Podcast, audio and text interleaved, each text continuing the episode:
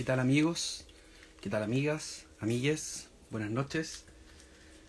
Este es el primer episodio de nuestro primer programa de conversación. Hola Maricel, hola eh, Marce, hola Lagarto Vial, hola eh, Riquelme, tan, tanto tiempo. ¿Cómo estás, eh, Aldo? Soy Ernesto Garco de cine, soy escritor, soy periodista también y la persona que va a estar con ustedes en este ratito vamos a estar hablando con eh, eh, Martín Kaiser, escritor también y colega en las letras y editor de eh, Aurea Ediciones, también CEO de Aurea Ediciones. ¿Cómo estás Martín? Buenas noches. Buenas noches, buenas noches. ¿Son, son, ¿Es ya de noche? ¿Ya no son de, de qué planeta vivo? Espera que no te escucho bien. A ver. Acá estamos en este programa Fuerza G. ¿Me puedes hablar ahí de nuevo? Ahí sí, a ver. Ahí sí, perfecto. Ahí sí, ya. Muy bien. ¿Cómo Ahora sí, te reitero el saludo. ¿Cómo estás? Bien, bien, bien, bien, bien. Estamos aprovechando de descansar hoy día domingo, pero hemos, eh, hemos tenido jornadas intensas de trabajo. Así que está interesante la cosa. Se vienen sorpresas. ¿Cómo va la escritura, Martín? Eh, bien, acabo de terminar un libro hace poco eh, y lo estoy dejando descansar un poquito antes de, de volver a corregirlo. Eh, cre- creo que le he dado como dos pasadas, quiero darle un- al menos tres más, si no, unas pocas pasadas más, antes de, antes de mandarlo a corrección y, y ya, y ya publicarlo. Pero eh, bien, eh, quiero escribir algunos cuentos también. Eh, estoy, estoy medio pegado con eso, con, con, eh, armar algunas antologías. Bueno, vamos a, voy a sacar una antología de mis cuentos pronto. Está súper bueno.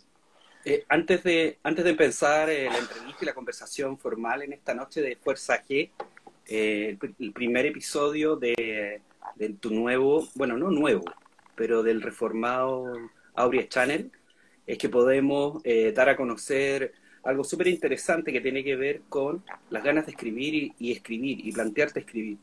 Hay una cosa súper buena que tiene que ver con este movimiento que estamos viviendo en Chile, en, en el fondo que tiene que ver, no, no quiero asociarlo ni política ni socialmente, pero tiene que ver tal vez con un fenómeno cultural que es ganarse un lugar o estar en un lugar que supuestamente antes no, no pertenecía a uno. Eh, no es que venga por deformación, pero hablo del, estado permanente de allegamiento en la literatura y en la creación literaria y de pronto tener una casa, un lugar donde uno puede eh, construir algo desde allí, construir algo desde la literatura. Y lo, percibo y lo veo especialmente desde tu obra y además desde eh, lo que han hecho en Aurea Ediciones, que eh, para los que no lo conozcan es una editorial de género que ha crecido muchísimo en nuestro país, en Chile, y que está editando eh, eh, mensualmente una cantidad sorprendente de libros de género, de autores jóvenes y otros no tan jóvenes como quien habla, y que ha marcado de alguna manera eh, esta sensación de tener una casa donde regalar, eh, donde, donde, donde hallarse. Podríamos simplemente contarle a la gente que no nos conoce cómo es que tú, Martín y tus socios lograron o llegaron a establecer la idea de esta editorial de género, de fantasía, ciencia ficción, algo que parece completamente inédito y algo tirado a las mechas en Chile. Sí, o sea, a puro pulso verdad. Mira, eh, yo oh, creo que tenía como cinco libros publicados ya. Había, había, o sea, tuve, yo, yo y Jota tuvimos malas experiencias con, con las editoriales y, y también cuando tú te vayas acercando a la, a la academia, te vas dando cuenta, porque me tocó la suerte de que me seleccionaron para, que el, Consejo Nacional de la Cultura me, seleccionara para llevarme a Guadalajara, a la FIL Guadalajara, a representar a los escritores chilenos allá. Entonces ahí noté que uno, había una aversión, o sea, de hecho casi me puse a pelear en el panel con Mike Wilson. Eh, no tengo ninguna mala Mike Wilson en todo caso después de eso. eh, pero eh, en algún momento yo dije en el panel, mira, todos los escritores queremos ser, ser bestsellers. Y, todos los escritores que estaban ahí fue así como, no, pero ¿cómo se te ocurre decir eso? Y, bueno, em, entre ese, ese era un fenómeno, es como que a, la, a la academia chilena como que y, yo lo he visto con otros editores de fantasía y ciencia ficción, ¿cachai? Que, que tú les decís, no, es que tenemos que vender, tenemos que, nos tienen que leer. No, es que cómo, es que no, es que eso no. Ya, por el otro lado tenéis eh, la misma academia que dice, no, la fantasía, no, es que la fantasía no, eso no es literatura, eso, eso es malo, y cuando lo editan no lo editan bien, entonces, porque menosprecian no solamente a la literatura fantástica, sino al lector de literatura fantástica. Lo tratan como si fuera weón. Piensan que, que cualquier cosa que escriban, por mala que sea, a ellos les va a gustar porque, eh, porque, porque les gusta la fantasía. Entonces, em, eh, por otro lado, tení, por lo mismo, no se publica mucha literatura fantástica, no hay escritores que tengan en general eh, el oficio de escribir, es muy difícil encontrar un, escritor que tenga el oficio desarrollado y que quiera escribir literatura fantástica. Es difícil. No es imposible y de ahora a ahora se está abriendo mucho más que antes. Sí, bueno, hay gente como tú, gente como Francisco Ortega, ¿cachai? El mismo Baradita ha sido súper valiente y han ido desarrollando su, eh, su pluma durante años y lo han logrado, No, no, es que no, pero, muy poquito, muy poquito. Eh, y ellos además tampoco vienen de la academia, o sea, Paradit es diseñador, tú eres periodista, eh, Ortega es periodista, ¿cachai? No, de, la, de, que hayan estudiado literatura, muy raro. Eh, o, que pertenezcan dentro de un círculo donde se conocen y donde cumplen determinados ritos y normas que hacen que pueda ser ungido como una persona que tiene el acceso a este campo y este networking literario que es, es como bien endogámico, como todas las ah, culturales de, de, Chile, es súper endogámico. Además, además, además, además es así. Eh, además es así. Bueno, aparte, si ni siquiera quiero llegar al, al, tema de llegar a que te publiquen, porque puede ser muy bueno, pero igual no te van a publicar porque no, porque no eres parte del círculo. Y ahora no digo que sea un, círculo cerrado, porque en verdad se entiende que yo, yo también lo, vi, yo, yo, yo, lo he visto, ¿cachai? Que eh, los, eh, los, estos tipos llegan a la fama y salen un, un, montón de tipos acosadores, ¿cachai? Entonces, obviamente tenéis que alejarte un poquito de eso y al alejarte te, Y aparte todo el mundo te manda su manuscrito y, pensando que es el mejor manuscrito del universo, entonces ahí yo entiendo por qué se alejan un poco del, del, tema. Y, y, en ese sentido igual Francisco es súper abierto, eh, es súper buena onda, por ejemplo, por, por dar un ejemplo. Eh, a, diferencia de, de, otros autores que sí se, están más alejados, y yo entiendo por qué están más alejados, con el tiempo lo, lo he ido entendiendo. Em, pero, bueno, bueno en, en, ese, en ese contexto, donde, no habían, donde las puertas en general estaban súper cerradas, em, yo trabajé con editoriales que, que, te cobraban por publicar. Y tuve muy mala, muy mala experiencia. Y eh, en parte porque no me editaron o quisieron quedarse con los derechos de mi libro. De hecho, estoy le gané un juicio a, a mi ex editorial porque quería apoderarse de los derechos de mi libro con un contrato que no tiene, no tiene ninguna base legal. Eh, y eh, por lo mismo decidimos con J hacer um, Aurea Ediciones y, y hacer, digamos, sabíamos que no teníamos capital, por lo tanto teníamos que cobrar, íbamos a tener que cobrarle a algunos autores para poder publicarlo, pero le íbamos a dar el servicio que nosotros creímos que, no, que nos debieron haber dado a nosotros. Entonces, eh, cuando los libros llegaron a nosotros, nosotros nos quemamos las pestañas para que tengan buenas portadas, no, no, no ahorramos la portada pidiéndosela al, chiquillo que es el que usa un banco de imágenes y trabaja en la imprenta. Eh, trabajamos con ilustradores profesionales, eh, yo me desvío por, por editar en general los libros, solamente haciendo edición creativa y un poco de edición em, e, edición de estilo y después de eso los libros se van a, a, edición a, ¿cómo se llama? a, revisión ortográfica digamos entonces tratamos y tratamos obviamente de darle el espacio a todos los chiquillos invertimos en marketing para todos los libros de la editorial, cosa que las, editoriales chicas no hacen. Ponemos el acento en, tratar de enseñarle a vender a los chiquillos sus libros, en, darle espacio, en ir a feria, eh, para que los chiquillos vendan y traten, y, en lo posible recuperen su inversión Y además le estamos dando oportunidades a gente. ¿ah? Hay un tema que es súper valioso que tú estás hablando de esto, que em, la literatura se enmarca dentro de algo que se llama industrias creativas, como el cine, como otros tipos de manifestaciones del arte. Y, y, aunque nosotros pensemos y tengamos la convicción como escritores, que es lo que me pasa a mí, que yo hago arte, por ejemplo, tengo la, tengo la ambición de que hago arte, ese arte ojalá me dé de comer, ojalá pueda circunscribirse dentro de un circuito virtuoso donde que yo pueda estar como Alan Moore constantemente eh, siendo requerido para poder eh, tener eh, algo que echarme a la boca y no tener que tener un trabajo un segundo, tercero, cuarto trabajo porque la escritura es simplemente un hobby.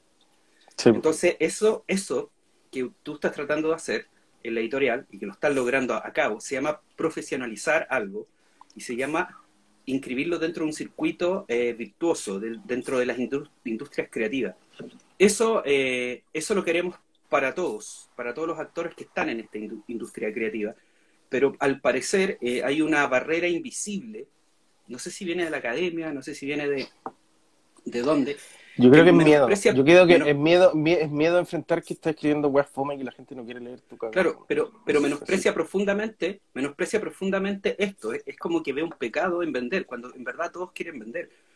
Eh, o sea, a mí me han dicho que algunos de mis libros venden más que los libros de eh, los consagrados o tales o cuales personas del Red Set y es como, que bueno, ¿cachai? O sea, ojalá yo pudiera vender, eh, o sea, no, estoy en ninguna lista de bestseller eh, desde, desde error de continuidad, pero, pero ojalá pudiera vender y, y, pudiera vender más para vivir. Eso no quiere decir, bueno, y es mi elección si yo quiero hacer bestsellers o es mi elección si quiero hacer una transición, una cosa como como Kurt Vonnegut, que, que para mí es un referente súper bueno, Desayuno de Campeones. No sé si has tenido la ocasión de leer particularmente este libro. No.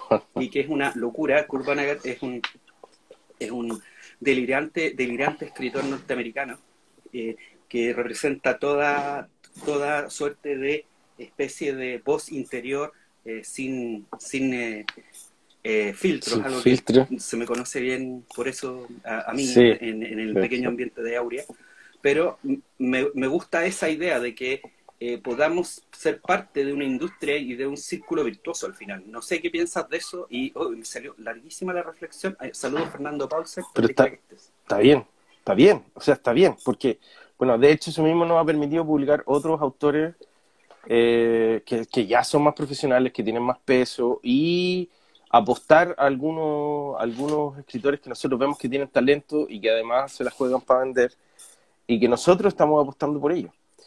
Entonces, pero claro, el, el, eh, en este proceso yo puedo decir que, por ejemplo, no, no, he, ganado, no he ganado ni un peso. Eh, yo sigo mi trabajo en la oficina, eh, me sigo sacando la mugre, de hecho ya me siento súper cansado.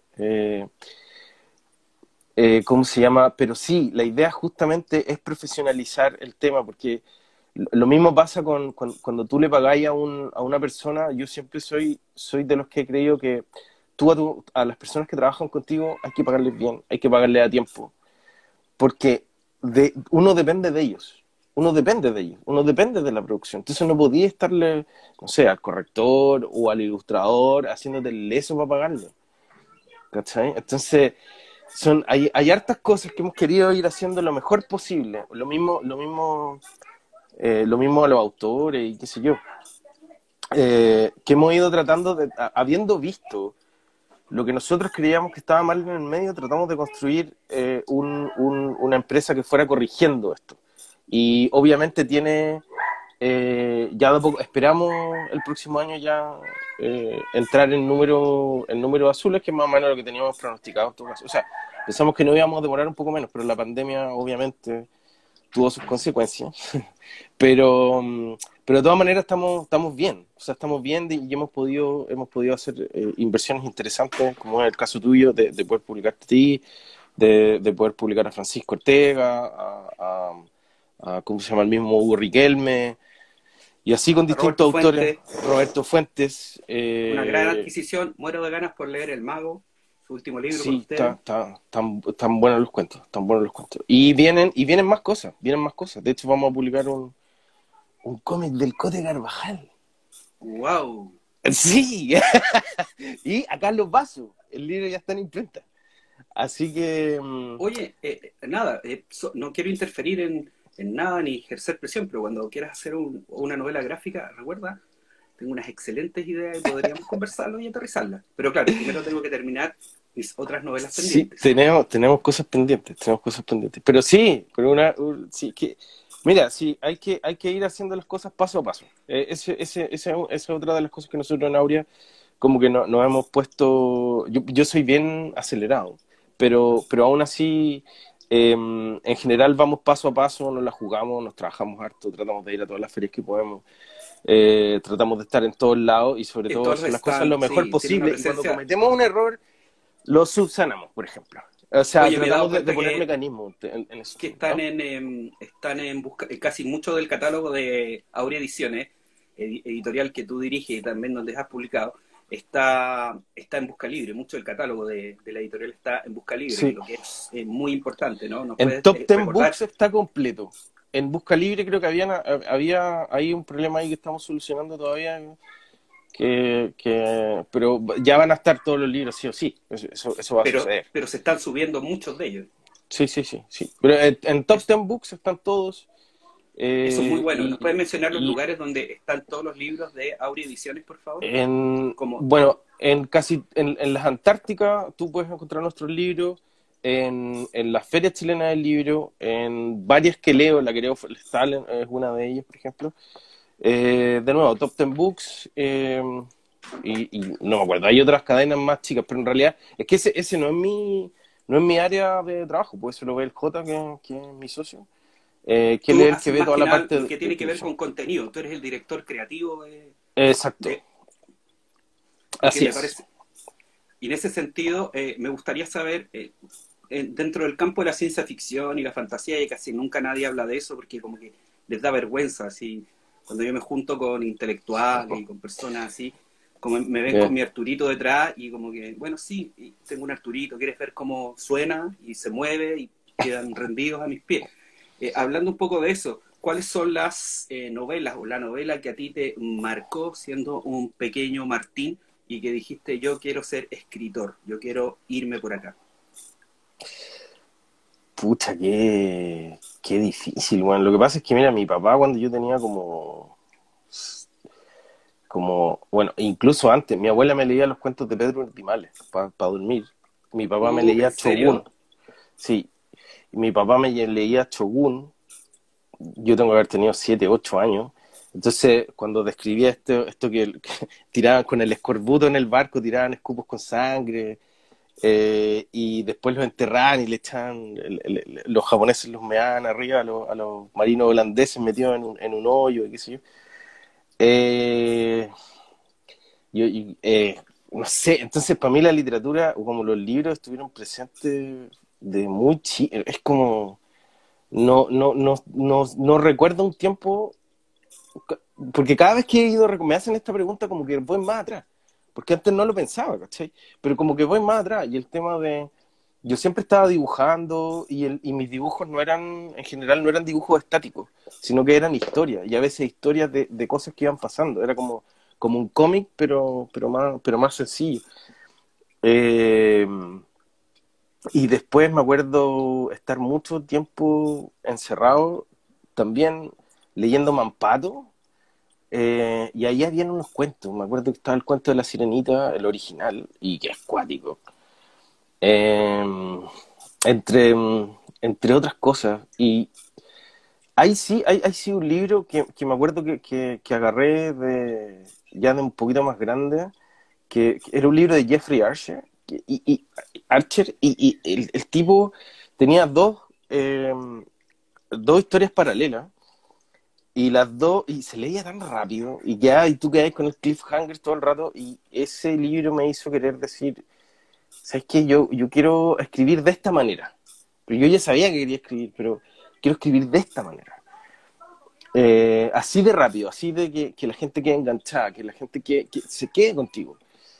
Pero hay, pero hay otro, hay otro, no sé, Milan Kundera, eh, el mismo Nabo con, Lolita, el, el em, Alberto Moravia, son libros que, creo que intentan desnudar la, naturaleza del ser humano. Y eso a mí me parece fantástico. Creo que esa es la, mayor, mi mayor ambición es que mi literatura eh, desnude la, naturaleza misma del ser humano, mostrándolo con su eh, con sus sombras y, luces, ojo, ojo ahí, eh, porque a veces es como para poder hacer ese análisis necesitáis un, mostrar de manera súper desgarradora el, el la, la, lo fallido que somos los seres humanos. Entonces, pero yo creo que eso, eso, más, más que... Mira, para mí el, el, tema de la fantasía viene mucho más de lo mucho más de las películas y del cine, de la tele, que, que de la literatura. Yo siempre, en mi casa siempre había literatura eh, o sea, yo no veía porno, leía libros. Moravia son, son autores que no, claro, no están vinculados o a este mundo. O sea, pero es que espérate, cuando yo era chico no veía revistas porno. ¿Perdón? Me leía, yo cuando era chico no veía revistas porno, me leía eh, Las edades de Lulupo, bueno. Esa, esa era la onda de que tú tenías tantos libros ahí en la casa que, bueno. Buenísimo. Es súper bueno. O sea, yo uno, eh, a mí me pasa que yo, para mí una biblioteca es esencial dentro de, una casa. Siempre yo juzgo un, si cuando voy de visita tengan cuidado conmigo porque yo juzgo en relación a la cantidad de libros que tienen en esa casa. Y si son libros usados, si son libros como de adorno, ¿cachai? Todas esas cosas son importantes para mí. O sea, como que me, encanta sentir el... Oye, los libros de adorno, ¿sabes que yo no sabía que que esos libros grandotes y bonitos, eh, se supone que uno era para ponerlos en la mesa de centro de adorno. No tenía idea, weón. Terrible. Porque para mí ese concepto no... No, pues los libros bonitos y de adorno yo los tengo ahí y los uso y los leo, ¿cachai? Los, reviso y, y, y, siento el olor y los cuido como hueso santo, pero no los pongo, no pongo en la taza de café arriba de ellos, no, no son mesas esos libros, ¿no? Son, son libros. Sí, no, bueno, yo tenía un santuario, sí, después cuando lo descubrí ah, voy a hacer un santuario. En algún momento, en alguna mesa del centro tuve un santuario con, con el tocadisco, mi casco de Maximus, de Simon y, y mis libros de, de fotografía, o sea, los libros de fotografía de, unos libros de fotografía y otros libros de, de ¿cómo se llama? De los Ceylon, de Anne Chapman y el, y, el, y Martín Gusindo. Eh, no, eh, no sé, los libros para mí son preciosos. Yo me acuerdo que en algún momento habían, estábamos en la casa y llegaron unas cajas de una enciclopedia que tenía mi abuelo, que eran como puros, puros folletos de historia y, y tenía eh, unos libros viejos que incluso tenían que estaban como un poco comidos por ratones, pero era cuero, cuero, tú cachas que estaban empastados cuero, cuero, y, y que hablaban de la Revolución Francesa, y yo te juro que me pasaba horas, horas ojeando ese tipo de cosas. Entonces, entre dibujar y, y, y ojear libros y leer, no, maravilloso. Eso, eso creo que eh, esos recuerdos y esas marcas de la primera juventud son esenciales a la hora de construir un vínculo con los libros, no solo a la hora de tratar de ser escritor o, o un lector más ávido, sino que te abre un mundo, literal, es una tecnología que es solamente si tú puedes abrirle y conectarte con ella y leerlo de alguna manera, con los ojos, con los dedos, en el caso de, las personas que no tienen visión a través del braille, se entiende perfectamente, o los audiolibros también, que creo que es una, una, magnífica exploración de... Bueno, ahora estoy escuchando mucho audiolibro, muchísimo. Ah, cuéntame, ¿por qué? Porque a veces mientras, mientras estoy haciendo la, un pega mecánica, por ejemplo, diagramar un libro, diagramar una portada o, mi pega en la oficina, para no perder ese tiempo, eh, me pongo a escuchar el libro. Y tengo la suerte de que entiendo inglés, porque justo la pega que hago es en inglés, y en inglés hay una cantidad de audiolibros que... y, aparte están bien están bien hechos, ¿no? Pues no es ese loqueando, que, a la, que es como una máquina hablando cuando, cuando está el libro en español son la mayoría de los libros en español, sino que eh, están bien, bien hechos. Entonces me he leído los, los libros de Star Wars, la saga de Playuse. Ah, asombroso, asombroso. Eh, y así, bueno, y así con, con, miles de otras cosas, algunos clásicos me he pillado y traté de, escuchar algo de Ayn Rand, no llegué muy lejos, pero eh, Ayn Rand eh, y, otros tesoritos, Terry Pratchett, Terry. Terry, el gran Terry Pratchett. Y así, y Perión, y, ahí tenéis para rato. Y uno a, mí, a, mí, a mí como escritor, desde, desde, la, desde la soberbia de, que me caracteriza, me gustaría escribir como, como Terry. ¿A ti como quién te gustaría escribir? Uy, no, como yo creo que como Milan Kundera, weón, de todas maneras. Sí, sí, weón. Entre Milan, o sea, me gusta, cuando descubrí a Murakami, para mí fue, ah, bueno, este es el, este es el Milan Kundera japonés. Y Moravia tiene lo suyo, pero encuentro que es muy italiana, weón. Pero creo que Kundera para mí, para mí Kundera da el tono. Es, es el tono que a mí me, que a mí o sea, supongo que es el lente, es el lente que quiero usar es el lente que usa Kundera, que va como al hueso de la, de la naturaleza humana y de lo ridículo que somos los seres humanos, y que para nosotros como que las cosas son tan, le damos tanta importancia a ciertas cosas y en verdad, somos ridículos.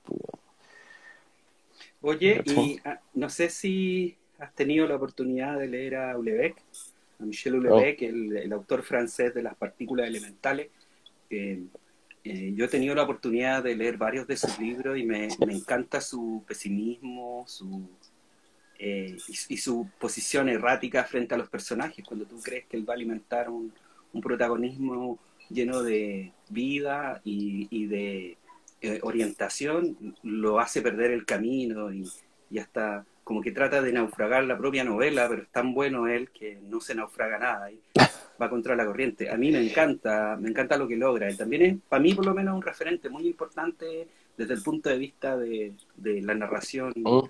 Clásica o, más contemporáneamente clásica, ¿no? Sí, mira, lo que pasa es que yo ahí tengo, tengo, tengo un drama. Esos autores me parecen peligrosos porque son autores que dominan su, el arte. ¿cachai? Y cuando un principiante trata de imitarlo, puta, e, ese principiante siempre, siempre va a tener la excusa de no aprender a contar una historia normal, porque va a decir, no, pero es que yo escribo como este otro. Me ha pasado mucho. Y es como, luego tú estás empezando. Tenéis que aprender a contar una historia sencilla. Es como cuando eh, David Lynch, yo me acuerdo, cuando, cuando vi una historia sencilla, es como, este David, Lee, este es David Lynch poniéndole un tapaboca a todos los buenos que alguna vez dijeron, ah, David Lynch. Sí, seguramente se cree bueno, pero el weón lo único que hace son puros weá. Seguramente no sabe contar una historia sencilla. Aunque en Blue Velvet se ve que sí. Y, que las mezcla. Pero es, es, yo creo que es eso. Es eso. Tenéis que contar una historia sencilla primero. Y de ahí vamos avanzando hacia adelante. Eh, aquí, Poeta 739 pregunta, ¿cuál es tu visión del consumo de fantasía, ciencia ficción y terror en la sociedad chilena en este momento? Yo creo que se consume bien. O sea, tenéis que pensar los chiquillos que están, ¿cuántos cabros ven manga? Y los mangas es fantasía y ciencia ficción, todo el rato. O sea, de, no sé, de Witcher o la misma Star Wars, que la gente, la gente fanática de, Star Wars. Sí, se consume fantasía y ciencia ficción. Lo que pasa es que en general la gente no sabe que hay fantasía y ciencia ficción chilena. Y eso, para eso eh, nace un poco, entre, nace Aurea, que es para mostrarle a la gente y, ese, y es un comentario también súper común en la feria. Es como, oh, esto existe acá. Esto es fantasía épica, pero con mitología mapuche. ¡Wow! Nunca pensé que esto, esto es lo que siempre quise leer y y no estaba en ningún lado. Y entonces, sí, pues, sí, pues nosotros tenemos lo que siempre el público chileno quiso leer y no está en ningún lado. Lo único que tiene, lo único que hace falta es que nos conozcan, ¿no?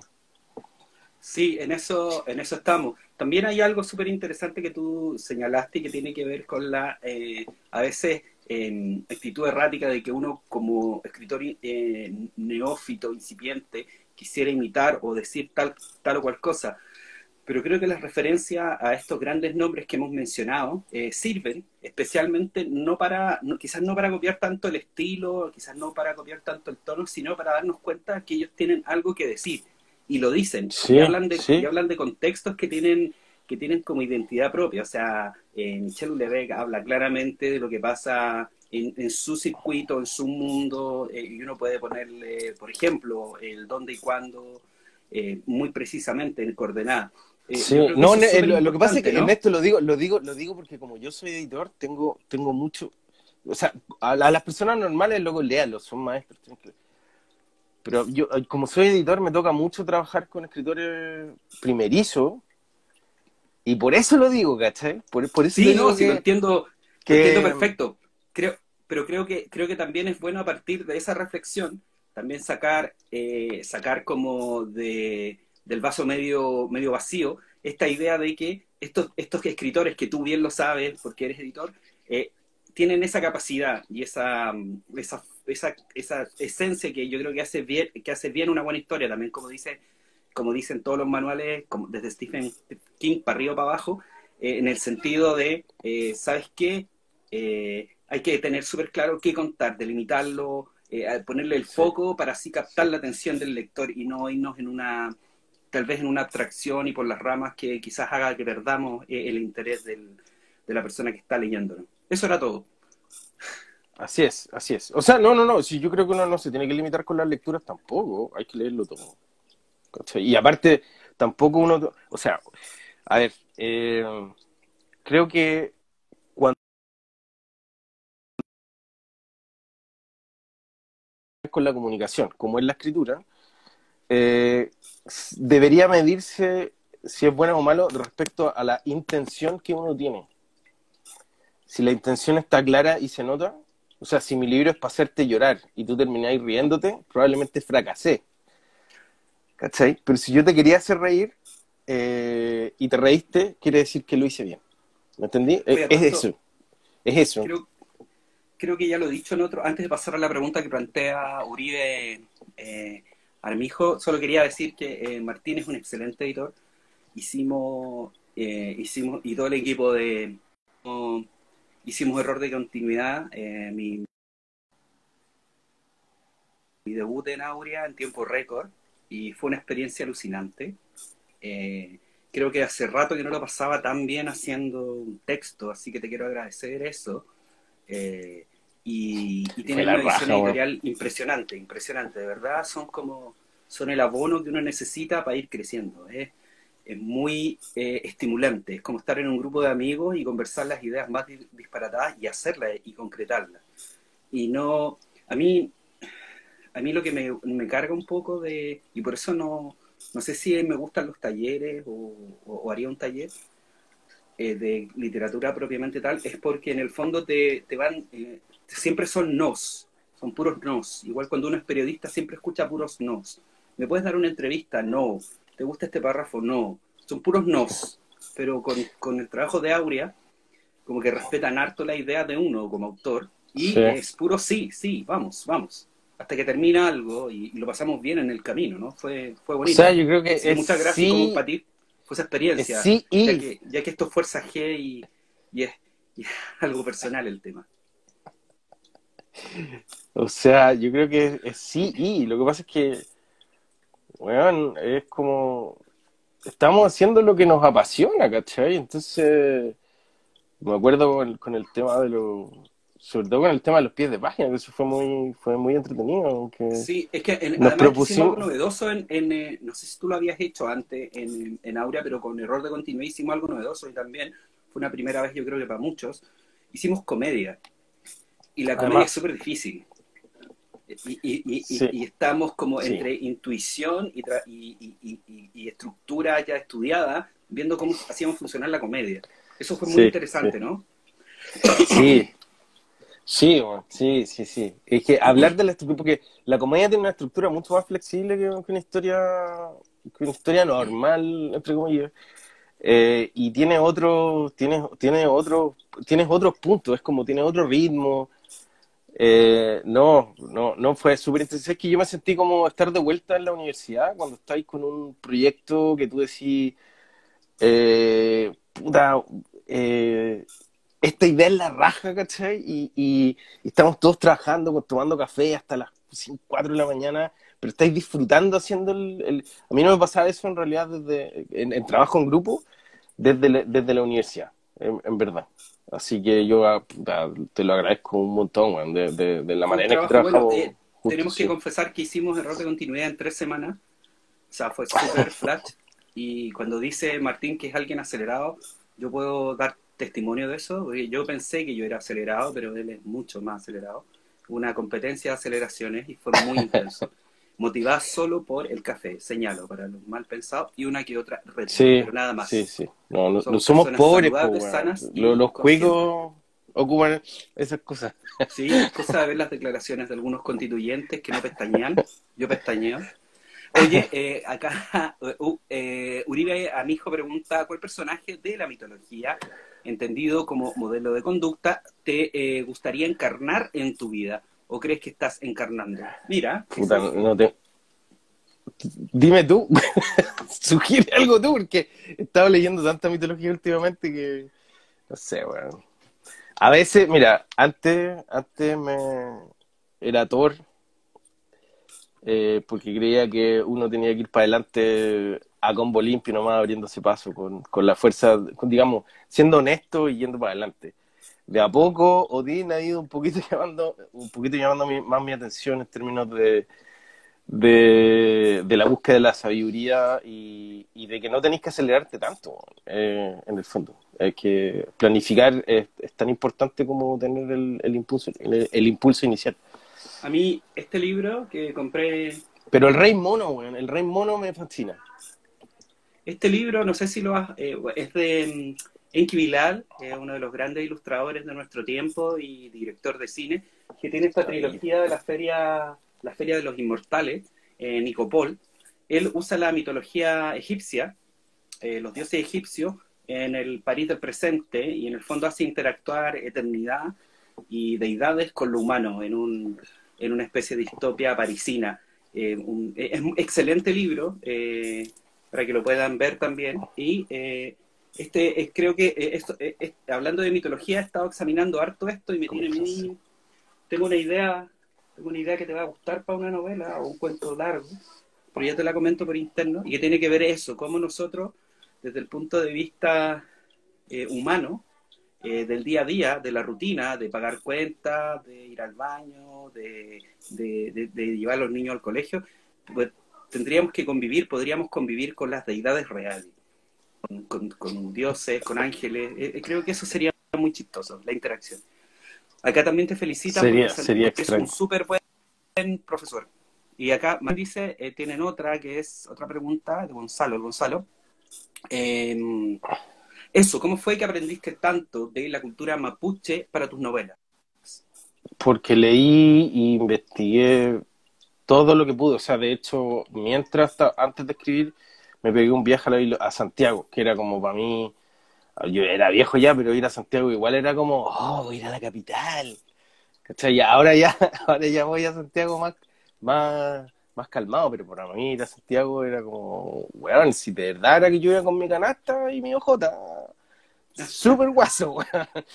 Eh, y fui a la biblioteca, me, fui a la, a la, a la, a la biblioteca Santiago, hice, hice mi investigación y, y bueno, eh, y, en realidad agarré todo lo que todo lo que pude encontrar. Y hay un libro súper bueno que siempre lo recomiendo, Ah, bueno, tuve la suerte de encontrarme con un antropólogo que se llama Jorge Dowling eh, y eh, José Bengoa. Eh, son, son dos antropólogos que saben muchísimo del tema y son serios, porque por favor, si ley mora, no, no, no. no, no, no es que me caiga mal el viejito, pero su visión es como súper pachamámica y, y por lo menos para eh, si, si, quieren hacer como, si quieren entender realmente el tema, ese, no es el camino. Sí, eh, y José, José Bengoa es, esencial. Yo también he estado haciendo investigaciones que tienen que ver con el mundo mapuche. Apoyé una tesis, fui profe en la universidad. Saludo a mis alumnos que sacaron un maravilloso 6,7, a, Francisco y, y, también a Luca. Bueno, eso, yo sé que no me están viendo, pero seguramente van a ver esta grabación. Oye, eh, para ir terminando, ir cerrando en este último tercio, y ha sido una conversación súper interesante. Espero que te, te, guste este fondo, que no es real, por supuesto, es, eh, no es de verdad. Ah, sí, sí, es de verdad. Oye, pero esos libros son maravillosos. Son maravillosos. Sí, eh, maravilloso tu espacio. Me gustaría saber qué estáis leyendo ahora. Eh, actualmente como, como, literatura o ensayo oh. o historia eh, o libro histórico que te estén eh, marcando como, como autor, con que te estén influenciando? Puta, no sé. Mira, te puedo decir que esto es lo que tengo ahora en el escritorio. Los incas. Ah, buenísimo. Un libro ilustrado. Aquí, por ejemplo, se ve eh, las comidas que, que tenían, las joyas que usaban en el Imperio Inca, todo. Todo así es como filete. Eh, eso, y no sé, siempre tengo en las manos, eh, tengo un libro de mitología nórdica por ahí, un diccionario Mapungun en la mano, o sea, en el, en el velador. Y, mira, normalmente escucho charlas, charlas, eh, estuve escuchando harto a Sisek, eh, ¿cómo se llama? Es buenísimo. Tienen buen tollo ese yugoslavo. Sí, sí, es muy entretenido. Eh, bueno, y, así, pues sé, eh, ¿cómo se llama? Hay, un canadiense bien interesante que es un poquito más de derecha. Es lo bueno, para no ser el, exacto. Bueno, pero eran rusos todos.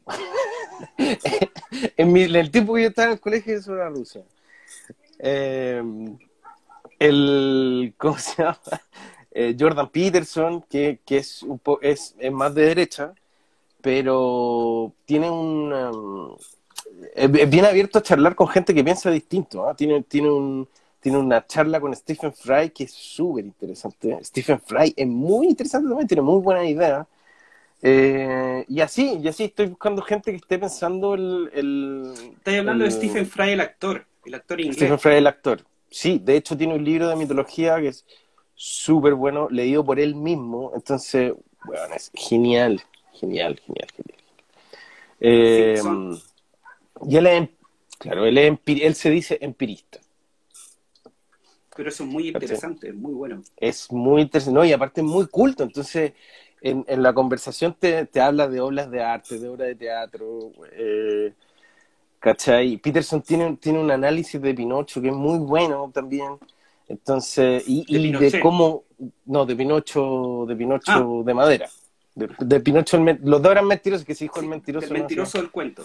es que él por eso no, se, no, se distingue de quién estoy hablando. El de madera. Em, de, del, cuento Pinocho, de, hecho de la película de Disney. Eh, y es bien interesante, si el, tema de, de, la historia y la filosofía eh, y cómo, cómo la, la filosofía misma permea las historias y cómo la filosofía se muestra en, lo que los personajes hacen, sobre todo no en lo que los personajes dicen, muy, muy importante es que, no, que sea lo que hacen, eh, lo, que, lo que define al personaje. Eh, es súper interesante analizarlo para después ver cómo, cómo uno eh, traspasa sus propios conceptos ahí, sin ser como, como las últimas películas woke feministas que que son malas, pues son malas porque no saben cómo meter su ideología, su pensamiento de una manera orgánica en la historia. Entonces lo hacen on the nose, lo hacen ofendiendo a la gente y nadie termina viendo sus porquerías de películas. Y ahora que mataron a Jimán, las odio, güey, las odio. ¿Por qué? No, no. Porque mataron a Jimán, pues, güey. Pudieran haber hecho cualquier otra cosa y tenía, tenían mi perdón, pero ya no. Sí, claro estoy coincido, es como demasiado cálculo. Yo también creo no, que no, no, no, no, no, Hay una no, más elegante y más sofisticada de trenzar una ideología o una cosa que tú quieres decir con la historia misma y el arte del storytelling. Exacto, porque de eso se trata. o sea, si, yo no tengo ningún si no vamos a hacer propaganda, ¿cachai? Exacto, exacto. Si eso, eso es lo que termina, si, ese es el problema. ¿Cachai? El problema es que termina siendo propaganda. Y, y la gente no quiere propaganda, la gente quiere buenas historias. Yo mismo me he encargado, me he encargado de tratar de, decir, vamos a tener personajes femeninos interesantes y cuál es el mensaje que vamos, estando que vamos a dar sobre la feminidad en mis historias, Yo lo he estado haciendo como hombre, ahora ya no me siento obligado a hacerlo, ¿cachai? Porque mataron a Jimán, te lo digo al tiro. bueno, bueno Martín, quiero dar las gracias por inaugurar este primer capítulo de Fuerza G en Aurea Ediciones Channel en Channel. Y quiero invitarlos a que se mantengan eh, activos y informados respecto a los distintos contenidos que hay en la semana. Es muy interesante eh, lo que está planteando Aurea desde el punto de vista de mostrar a los autores y mostrar los contenidos que hay en la misma editorial y también eh, los contenidos que se generan en este tipo de conversaciones. Espero que haya sido una conversación tan entretenida como lo fue para mí. Y, siempre es muy interesante hablar contigo, realmente. Siempre es muy interesante. Falta la presencialidad nomás. ya, ya, ya, sí, ya, nos vamos a poder juntar a, tomar café, como, como enfermo. Les quiero dar las gracias a, a, todos los que estuvieron con nosotros eh, e invitarlos para la próxima semana y manténganse atentos a todos los programas que hay en eh, Aurea Channel, en Aurea Edición. Bueno, buenas noches y tengan un excelente inicio de semana mañana y vayan todos a sus trabajos y a sus eh, colegios y a sus actividades de manera presencial o telemática de la manera más segura y tranquila posible a cuidarse. Así es. Chao, chao, Martín. Adiós, chicos. Que estén muy bien. Gracias, Ernesto. Chao. Yo, Chau.